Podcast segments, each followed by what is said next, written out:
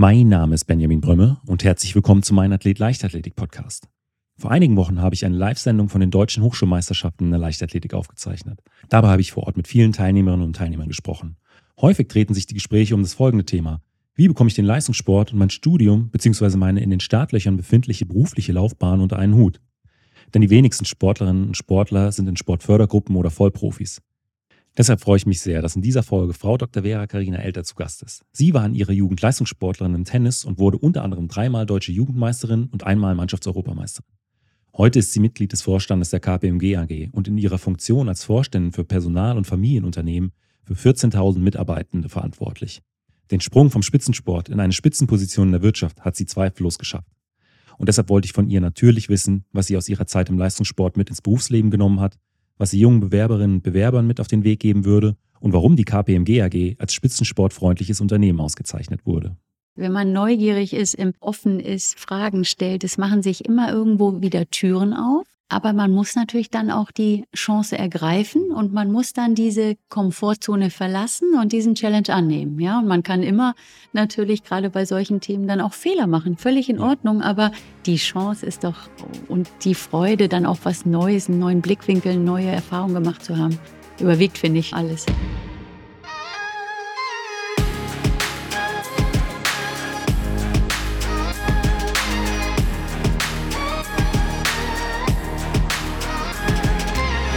Mein Athlet, der Leichtathletik-Podcast aus Frankfurt am Main. Herzlich willkommen, Frau Dr. Elter. Hallo, wir können gerne aber auch du sagen. A, sind wir ja Sportler, da ist es, glaube ich, ganz gang und gäbe. Und auch bei KPMG haben wir eine Dutzkultur, deswegen gerne Vera. Gerne, dann ja, herzlich willkommen, Vera. Sehr gut. Ähm, ja, es freut mich, dass es heute geklappt hat. Ich bin ja hier äh, in Düsseldorf in einer Hauptzentrale der KPMG Deutschland ist für mich äh, eine besondere Situation. Ich bin ja eigentlich eher im Bereich der Leichtathletik unterwegs, aber warum ich hier bin, das hat einen ganz speziellen Grund. Ich würde direkt mal einsteigen. Und zwar ähm, im Vorfeld der Folge habe ich natürlich auch ein bisschen recherchiert. Du bist heute im Vorstand der KPMG Deutschland und du warst aber vor deiner Zeit in der Wirtschaft eine Spitzensportlerin. Zwar nicht im äh, Bereich der Leichtathletik, aber im Tennis. Ähm, da wurdest du unter anderem deutsche Jugendmeisterin. Du warst auch zwei Jahre lang Profi und hast dann irgendwann den Schritt vom Spitzensport in die Wirtschaft geschafft.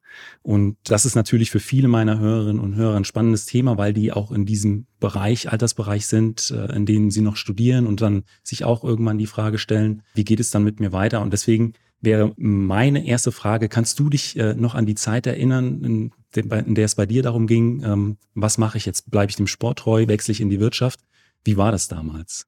Ja, klar, kann ich mich gut daran erinnern. Das ist ja ein Stück weit ein schleichender Prozess. Ne? Also wenn man sich das jetzt mal so überlegt, ich war, ähm, ich war neunte, zehnte Klasse, alle um mich herum haben aufgehört mit der Schule. Ich habe auch meine Eltern gefragt, ob ich nie mit der Schule aufhören kann, Tennisprofi zu werden. Mein Vater hat mir das dann damals eigentlich sehr gut erklärt und hat das mit mir im Dialog erarbeitet, dass es doch besser wäre, dass ich erst die Schule zu Ende mache, Abitur mache und dann auf die Profitour gehe. Das habe ich auch gemacht. Also ich habe viele in der Schule gefehlt, aber habe dann das Abitur gemacht und habe danach zwei Jahre äh, Tennis gespielt. Das ist aber im Tennissport bei den Damen schon eigentlich, ist man da schon sehr alt, wenn man mit 18, 19 auf die Tour geht. Habe in den zwei Jahren viel gelernt, bin viel in der Welt rumgereist. Es hat mir, hat mir viel gegeben, von dem ich auch heute noch profitiere. Dann habe ich angefangen mit dem Studium, habe aber immer noch relativ viel Tennis gespielt. Das hatte natürlich den Vorteil, dass ich ähm, damit auch mein Studium finanzieren konnte. Andere mussten äh, äh, jobben gehen. Ich hatte durch meinen Sport konnte ich mir das finanzieren und dann muss man sich das so vorstellen, weil das ein schleichender Prozess. Irgendwann hat dann der Sport prozentual abgenommen und irgendwann habe ich mich dann auf Studium fokussiert und habe dann auch ähm, im Grunde den Berufseinstieg gewählt. Also man das, es gibt nicht die eine Entscheidung, aber es war ein Prozess und dann fand ich es auch richtig. Aber ich war natürlich dann so der typische Lebenslauf für mich eines Sportlers. Ich war relativ alt, 30 Jahre ohne Praktikum und habe mich dann bei Arbeitgebern beworben. Äh, könnte ich mir vorstellen, dass es damals dann auch vielleicht keine einfache Situation war, weil äh, du hast angesprochen, 30 äh, Jahre, wenig Praktikas, wahrscheinlich andere etwas jünger mit mehr Praktikumserfahrung. Wie hat sich das damals dargestellt? Ja, es ist erstmal ein emotionaler Punkt, dass man dann abschließt und das auch dann für sich abschließt und dann auch den Schritt macht. Ich glaube, das ist, das ist was Wichtiges, dass das ja dann auch eine gute Zeit anfängt. Ich habe dann, muss ich sagen, kein Praktikum gehabt, hatte aber ein gutes, gutes Studium und habe das dann auch in den Bewerbungsgesprächen ganz offen angesprochen. Ich habe mich dann natürlich gefragt, jetzt habe ich da so eine Lücke im Lebenslauf, zwei Jahre auf der Tour, was, ähm, was schreibe ich da rein? Ich habe das ganz offen angesprochen und wir kommen ja vielleicht später auch nochmal zu dem KPMG-Bewerbungsprozess. Das ist ähm, aus meiner Sicht das Erste, was ich jedem gerne mitgeben möchte. Man hat ja nicht faul in der Ecke gelegen, in Anführungsstrichen, sondern man hat ja im Grunde einen zweiten Beruf gemacht. Man hat ja man lernt ja sehr viel durch den Sport. Und ich habe das offen angesprochen, habe die Situation erklärt, warum ich keine Praktika habe. Und das war, glaube ich, der richtige Weg. Und von daher dieses Thema Leidenschaft dann zu zeigen und sagen, ich, ich möchte jetzt aber unbedingt in den Beruf. Und ähm, das war dann völlig in Ordnung. Also. Du hast eben gesagt, dass du äh, während deiner zwei Jahre im, im Profisport ähm, natürlich viel gereist bist und auch viel lernen konntest. Ähm, was war denn so eines der Hauptlearnings, die du da mitgenommen hast? Naja, auf Reisen einmal das ganze Thema kulturell, ähm, dass man da natürlich auch viele Perspektiven viel, viel mitnimmt. Aber im Sport generell geht es ja auch stark um mentale Stärke, um Umgang mit Niederlagen, Drucksituationen. Und das ist natürlich etwas, was man auch im Beruf braucht, mentale Stärke. Wie gehe ich mit Herausforderungen um, mit neuen Themen? Erinnert mich auch so ein bisschen an den 100-Meter-Sprint. Da ist es ja auch so, äh, man hat rund 10 Sekunden Zeit. Äh, in den 10 Sekunden ist nicht wirklich viel Platz für Fehler oder eigentlich äh, gar kein Platz für Fehler. Und das ist natürlich dann auch gerade, wenn es darum geht, vielleicht in ein Halbfinale oder ein Finale äh, zu kommen, eine, eine, extreme Drucksituation. Und ich könnte mir vorstellen, dass es im, im Tennis ähnlich ist, dass man da ein bestimmtes Mindset auch braucht. Also vom 100-Meter-Lauf habe ich höchsten Respekt. Da ist wirklich wahrscheinlich äh, keinerlei Spielraum für Fehler. Beim Tennis ist das schon nochmal ein bisschen anders. Aber den Punkt, den du machst, ähm, der ist ja völlig richtig. Ähm, dieses, dieses, ja, man ist, man geht da anders mit um und man, man, man schaut dahin. Aber wie gesagt, Fehler muss man auch machen. Man kann sie dann nicht im 100-Meter-Lauf machen oder in gewissen, ähm, in gewissen Abschlussprüfungen. Aber natürlich machen wir auch Fehler und müssen, wichtig ist, dass wir daraus lernen und eben den zweiten Fehler nicht mehr machen. Ich muss sagen, eine Sache, die mir äh, im Leistungssport besonders gut gefallen hat, war die, dass man sich konkrete Ziele gesetzt hat und äh, auf diese hintrainiert hat und auch viele Sachen dem unterordnen musste. Und das war für mich tatsächlich so eine der reizvollsten Geschichten am, am Sport. Und als ich dann zu der Entscheidung gekommen bin, das war's jetzt mit dem Leistungssport, war das so ein Punkt, der mir tatsächlich am Anfang am meisten gefehlt hat. War das bei dir ähnlich und hast du dir dann damals das vielleicht auch das Ziel gesetzt, ich möchte vielleicht irgendwann mal in den Vorstand mhm. von so einem großen Unternehmen oder hat sich das dann auch entwickelt? Nee, das war bei mir nicht so. Ich habe angefangen, ähm, und wusste erstmal gar nicht, was ich machen wollte. Ich habe letztens in der Schule einen Vortrag gehalten und habe gesagt, ja, ich habe wirklich in der Tat BWL angefangen zu studieren weil ich dachte, das ist das breiteste Thema und damit kann man viel machen. Aber auch als ich dann ähm, bei KPMG angefangen habe, ich habe immer auf den nächsten Schritt irgendwo ein Stück weit ähm, hingearbeitet. Ich habe gesagt, ich, ich gebe hier mein Bestes, ich bin neugierig, bin offen für viele Themen und dann ergibt sich das, wenn ich meine Leistung erbringe. Also ich hatte nie, ich hatte nie im Blick, ähm, Vorstand zu werden, schon mal gar nicht, aber auch irgendwie andere Karrierestufen zu erreichen. Aber dieses, ähm, das, was du angesprochen hast, was man im Sport lernt, ja, dieses ganze Thema fokussiert zu sein, ähm, natürlich ist man irgendwo belastbar. Das Wichtigste ist für mich so, Stärken, Stärken. Ja, ich komme jetzt aus dem Tennissport. Ich war eine Grundlinienspielerin. Ich, ich brauchte nicht ähm, die, die jeden Tag Volley spielen üben, weil es war einfach nicht mein Spiel. Also Stärken, Stärken, aus Niederlagen lernen. Das ist etwas, was man wo man im Beruf unglaublich von zehrt, dieses, ja, das gehört ganz normal dazu, dass man Rückschläge hat, dass man daraus lernt, man analysiert sie, man ist offen, woran hat es gelegen, aber dann geht es auch weiter. Du hattest im Vorgespräch gesagt, dieses positive Mindset, das ist genau das. Aber auch, finde ich, sich auf Siegen nicht ausruhen, ja. sondern es geht weiter. Die Welt ist schnelllebig und man muss, man muss halt immer auch achtsam sein. Also mir hat der Sport unheimlich viel gegeben und das ähm, nehme ich mit aus der Zeit. Dass man vielleicht auch eher aus Niederlagen die Motivation nimmt und vielleicht auch aus, ich sag mal, dem Zweifel von anderen. Wenn man sich ambitionierte Ziele setzt, gibt es ja auch immer mal äh, Meinungen, das ist, ist das vielleicht zu hoch gesteckt oder bist du dir sicher, dass das machbar ist? Und da habe ich auch den Eindruck, dass viele Leistungssportler, Sportlerinnen sich dann denken, jetzt erst recht. Und das ist natürlich auch ein Punkt, den man, äh, wenn man in der, in der wirtschaftlichen Karriere ist, mit Sicherheit auch das eine oder andere Mal vor Augen hat. Ja, es ist doch ähm, im Berufsleben genauso. Man macht doch nicht nur Schritte nach vorne. Man muss manchmal auch mal ein, zwei Schritte ja. zurückgehen. ähm, man macht Fehler, man muss aus den Fehlern lernen und dann geht's wieder ganz, geht's wieder nach vorne. Deswegen, ähm, ich finde, äh, finde das was ganz Wichtiges, was man, ähm, was man da mitnimmt, aber auch wie man mit Herausforderungen umgeht, wie man mit Stresssituationen umgeht, wie man, das kennt jeder Sportler, diese Nervosität vor einem Wettkampf, äh, äh, so, das ist man ein Stück weit gewohnter. Und solche Situationen kommen ja im Berufsleben auch. Also deswegen finde ich eine Niederlage, genau wie du sagst, daraus zu lernen, das besser zu machen, ähm, zu wollen, auch nochmal das, den nächsten Schritt zu gehen und vielleicht auch selber den, den inneren Schweinehund das äh, zu überwinden. Das sind ganz, ähm, also für mich waren das tolle, ja. tolle Faktoren. Hast du vielleicht äh, äh, eine konkrete Situation aus deinem beruflichen Leben im Kopf, äh, aus der du wirklich äh, konkret aus deinem sportlichen Hintergrund was ziehen konntest, wo du dich vielleicht auch wieder in so einem Wettkampfmodus, sage ich jetzt mal, befunden hattest und gemerkt hast, okay, das ist jetzt hier was, äh, was mich auch im Berufsleben weiterbringt, was ich äh, in der Vergangenheit gelernt habe? Ich kann das nicht an so einzelnen Situationen festmachen, ja. Aber wie gesagt, das, was wir gerade beschrieben haben, dieses, dieses Mindset, das ist doch was, was in einem drin ist. Und ähm, wir, es gibt dauernd neue Herausforderungen. Und das Thema, wie man mit Stresssituationen oder ich würde sagen mit Herausforderungen umgeht, genau daran zum Beispiel merke ich das. Diese, auch dieses Vertrauen in sich selber, das schafft man. Ähm, sich selber, also sich selber bewusst sein, seine Stärke, das ist jetzt eine Herausforderung, das ist schwierig, muss eine Entscheidung treffen, aber ich schaffe das. Also von daher gibt es, glaube ich, eher viele Situationen, und das ist dann eine Frage, wie man, wie man daran geht oder wie man, auf was man aufbaut. Die KPMG, das hatte ich auch in meiner Recherche gelesen, wurde ja auch schon äh, vom DOSB als spitzensportfreundliches mhm. äh, Unternehmen ausgezeichnet. Was steckt denn genau hinter diesem Label? Beziehungsweise was war denn der Grund, dass ihr die Auszeichnung vom DOSB bekommen habt? Das ist eine gute Frage. Ich, ich ordne das vielleicht mal ein. Wir bekommen als KPMG 100.000 Bewerbungen. Wenn jetzt das Thema Leistungssportler und ich habe es vorhin versucht, so ein bisschen an meinem Lebenslauf zu beschreiben. Bei 100.000 Bewerbungen wird eine Be Bewerbung gescreent und die wird natürlich irgendwo immer gleich gescreent, was Studiendauer, Praktika etc. Aus meiner Sicht hat ein Sportler einen anderen Lebenslauf, wo man aber auch den Recruiting-Prozess auf der Arbeitgeberseite genau darauf sensibilisieren muss. Wir wollen also einem Sportler jetzt keine Vorteile per se ähm, zugestehen, aber wir wollen einen Nachteil ausgleichen. Also was machen wir?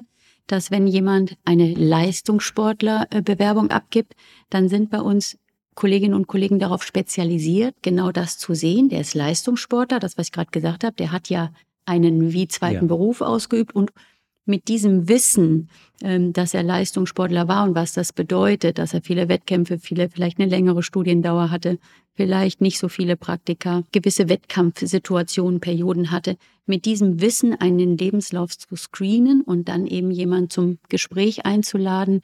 Also wir haben intern die Prozesse quasi darauf sensibilisiert und abgestimmt, dass ein Leistungssportler besonders angeschaut wird und dann eben auch in der Regel ähm, zum Gespräch eingeladen wird, weil wir glauben, diese, das haben wir beide gerade gestreift, die Eigenschaften, die man lernt, sind, sind sehr kompatibel, sehr kompatibel mit unserem Unternehmen. Wir haben ja auch ein sehr herausforderndes Umfeld. Wir haben immer wieder neue Projekte, neue Situationen. Man muss sich auf neue Themen, in neue Themen eingraben. Also dieses, dieses Thema, ja, ich sag mal, ähm, den Erfolg wollen, eine gewisse Leistungsorientierung fordern und fördern. Das ist ja auch was, was, was total Spaß macht. Belastbarkeit, aber auch einfach Freude an neuen Themen. Das ist ja auch was, was wir suchen. Und da sehen wir bei Sport dann schon eine hohe, eine hohe äh, Schnittmenge. Und deswegen wollen wir eben, wie gesagt, bei Sportlern ein Stück weit den Nachteil, den ich auf dem Papier habe, ja. ausgleichen, indem man das besonders anschaut. Wenn ich jetzt ein Leistungssportler mitten im Studium wäre, wie wäre dann dann der Bewerbungsprozess? Setze ich dann an irgendeiner Stelle einen Haken, ich bin Leistungssportler und ich bin Leistungssportler? Oder ähm, wie äh, kann man das Ganze dann in Ganz Gang offen damit umgehen. Also ja. wie gesagt, ganz äh, transparent machen und auch äh, schriftlich zeigen, dass man, dass man Leistungssportler ist. Und ähm, vielleicht nochmal um die Rahmenbedingungen. Wir, wir glauben auch, dass wir als Arbeitgeber sehr flexible Möglichkeiten haben für Leistungssportler. Ich gesagt, ich weiß, Leistungssportler müssen sich irgendwann in der Karriere entscheiden, fange ich jetzt mit beruflichem Weg an und ähm, mache ich Praktika oder Werkstudententätigkeit und wann gehe ich quasi voll in dieses, dieses, in dieses Thema ähm, Arbeitgeber oder, oder Beruf.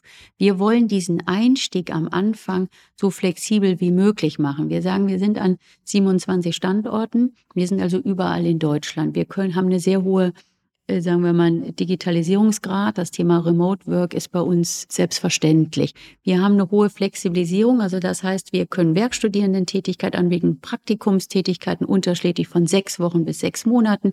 Wir können aber auch eine Arbeitszeit von jedem Monat äh, zu, zu, zu einem anderen Monat erhöhen oder reduzieren. Also man kann ja auch unterschiedlich arbeiten. Also diese Flexibilität können wir anbieten und Sportler kann somit aus unserer Sicht schon in einer Phase in der er noch im Sport ist oder gerade verletzt ist oder vielleicht gerade eine Wettkampfpause hat, da kann er vielleicht mehr arbeiten als in einer, in einer anderen Phase. Wir wollen diese Flexibilität, die wir haben, anbieten und, und deswegen glauben wir, dass wir durch unterschiedliche Modelle da eine gewisse Attraktivität haben für Sportler. Weil das wäre tatsächlich auch meine Frage gewesen. Ähm, Leistungssport ist natürlich auch bei Zeiten äh, zeitintensiv. Da gibt es äh, Trainingslager, äh, in denen man dann vielleicht auch mal nicht in Deutschland ist. Also da gibt es dann natürlich auch die Möglichkeiten, dann aus dem, weiß ich nicht, vielleicht EU-Ausland in Teilzeit auch zu arbeiten, dass man da ähm, nicht komplett im Prinzip aus dem Arbeitsleben äh, raus ist. Ja, das Thema Ausland, das würde zu weit führen. Das ist, ist schwierig ja. aus gewissen steuerlichen. Da gibt es ganz klare Rahmenbedingungen okay. äh, ähm,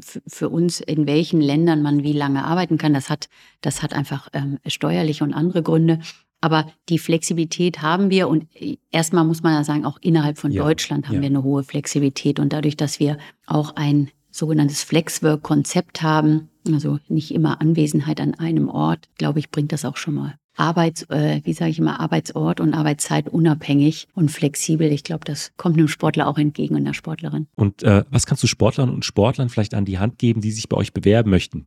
Gibt es da vielleicht die ein oder andere Hürde, über die viele Bewerber stolpern, sowas eigentlich nicht passieren müsste oder äh, im Prinzip auch so die häufigsten Fehler von Bewerberinnen und Bewerbern? Ach, ich glaube, ich wüsste da jetzt gar nicht so. Ich finde immer, das Allerwichtigste ist, dass man nicht irgendetwas nacheifert, dass man authentisch ist. Ja, also deswegen habe ich auch gesagt, transparent machen und nicht irgendwas verstecken wollen. Ich glaube, authentisch ist schon mal das, das Allerwichtigste. Ich habe auch offen gesagt, ich wusste nicht so ganz klar, was ich machen wollte. Und ich glaube, dass viele da ja auch noch gar keine Vorstellung von haben. Was man aber weiß, ist man eher analytisch, ist man kreativ, also von den Tätigkeiten, was liegt einem, was macht einem auch Spaß. Und so sollte man sich, glaube ich, orientieren. Und dann natürlich schon auf den Arbeitgeber, wo man sich bewirbt, einstellen. Also das wären so ein bisschen ja. meine, meine Ratschläge. Im Berufsleben generell, glaube ich, muss man immer neugierig und offen sein. Das ist eine ganz wichtige Eigenschaft. Ja, bevor wir jetzt zu den äh, obligatorischen äh, fünf Fragen kommen, wo kann man sich denn bei euch bewerben oder kann man sich vielleicht auch noch mal so ein Stück weit äh, äh über euer Unternehmen informieren? Ja, man kann sich informieren über dieses Thema, wie gehen wir mit Leistungssportlern um, also ganz bewusst. Wir haben da ein Format gewählt. Die nächste Veranstaltung dazu ist am 26. April in Frankfurt. Da laden wir Leistungssportlerinnen, Leistungssportler ein, Trainerinnen, Trainer, also alle, die im Umfeld äh, da ein Stück weit auch Laufbahnberatung, äh, ganz, ganz viele äh, Zielgruppen, aber rund um das Thema Leistungssport. Und wir informieren eben, wie ist unser Konzept, wie gehen wir mit Leistungssportlerbewerbungen um. Aber wir geben auch Bewerbungstipps. Wie kann man eben am besten diesen Übergang meistern von der aktiven Zeit im, ins Berufsleben? Wie kann man da auch langsam einphasen? Und da gibt's ganz viele Tipps und Tricks und sind Sportlerinnen und Sportler unter sich. Also vielleicht ist das auch eine Möglichkeit, eine Plattform, wie man sich gut informieren kann. Werde ich natürlich in den Shownotes verlinken. Dazu fällt mir jetzt spontan noch eine Frage ein. Wir unterhalten uns ja über Leistungssportler und Leistungssportler, aber bedeutet das, dass jemand äh, in einem bestimmten Bundeskader, Landeskader sein? So. Oder hm. ähm, was sind da so die Voraussetzungen? Nein, wir kommen überhaupt nicht über Qualifikation. Wir kommen ja von dem von dem Hintergrund, dass ein, wenn ich, wenn ich sehr viel Sport gemacht habe, ich habe jetzt Leistungssportler gesagt, dass es, dass es dann eine, eine andere, wahrscheinlich ja viel Zeit äh, äh, oder viel Raum eingenommen hat und dass ich dadurch eben vielleicht ein Semester länger studiert habe oder ein Praktikum nicht gemacht habe. Wir sind da nicht an Qualifikationen. Aber natürlich ein klassischer Freizeitsportler, Sportlerin hat ja diese Restriktionen nicht. Also ja. wir kommen ja. da eher vom Inhalt, als dass wir da formal unterwegs okay. sind. Kommen wir jetzt zu äh, den obligatorischen fünf Fragen. Die sind mhm. ähm, normalerweise dann immer auf das äh, Sportlerin-Sportlerleben gemünzt. Äh, ich würde es bei dir jetzt tatsächlich auf dein Berufsleben umschreiben und zwar rückblickend, mhm. was war denn vielleicht dein schönster beruflicher Erfolg? Es muss jetzt nicht der herausragendste gewesen sein, der äh, groß in, vielleicht auch in der Presse war oder mhm. so, sondern einfach der, der für dich äh, vielleicht auch die schönsten Emotionen mitgebracht hat. Ich könnte gar nicht den einen, den einen Moment da so rausgreifen. Ich, äh, mir macht es unheimlich Spaß bei KPMG, weil kein Tag wie ein anderer ist. Wenn man das mal so rückblickend hat, dann gibt es natürlich so gewisse Förderungen, Positionen. Ich glaube, vielleicht zwei geteilt die Antwort. Einmal, als ich Managerin wurde und das erste Mal unterschreiben durfte, das ist schon sowas, wo man auch dann nochmal ganz anders einen Bericht liest oder einen Auftrag schreiben, wenn man da selber drunter steht. Das fand ich schon aufregend.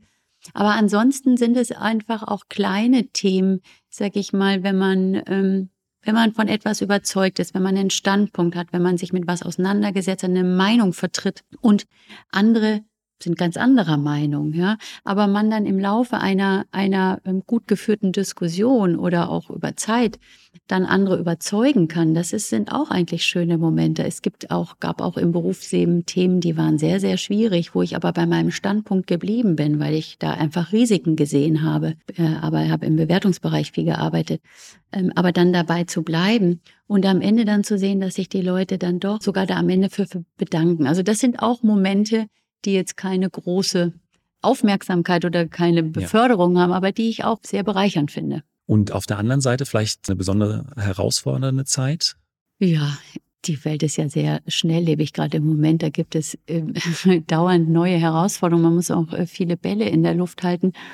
Ich glaube, die größte Herausforderung auch da, die fällt mir gar nicht so, so direkt ein. Aber es gibt natürlich immer Themen, die man, wenn man sie zum ersten Mal macht, dann ist man, ähm, dann ist man da besonders aufgeregt. Ja, ich weiß noch, als ich meine allererste Laudatio ähm, halten musste, habe ich damals so empfunden. Jetzt kann ich sagen, halten durfte. Ähm, das war für mich schon ein ganz schöner Challenge.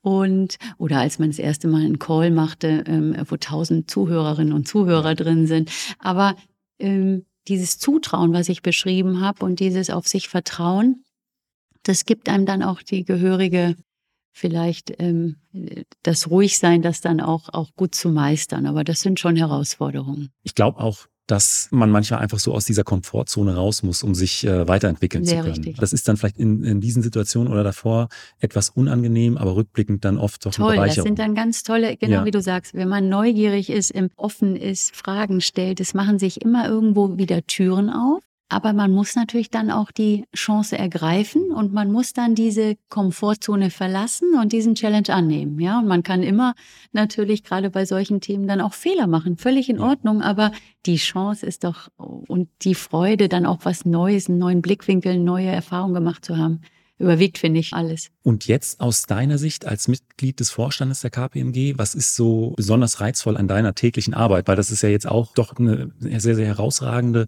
Stellung, wo man als Nicht-Vorstandsmitglied wenig Einblicke hat. Was wäre da so ein Punkt?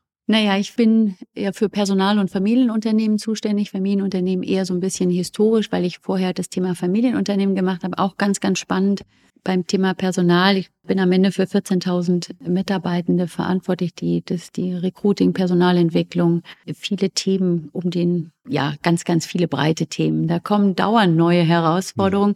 Ähm, Im Grunde ist mein, mein Berufsalltag so, dass wir natürlich Themen haben, die wiederkehrend sind, aber dieses Thema Agilität, ähm, neue Möglichkeiten zu sehen, ähm, das ist, finde ich, unheimlich spannend. Gerade passiert ja sehr, sehr viel im Personalbereich. Wir merken alle, wie das Thema Fachkräftemangel jetzt auch eine besondere Bedeutung hat, wie sich das Thema hybrides Arbeiten verändert hat nach der Pandemie. Also da gibt es genug Herausforderungen und ähm, dieses Gestalten ähm, in, in die Hand zu nehmen und auch zu machen, das ist schon, was ich, was ich toll finde und was mir wirklich Spaß macht.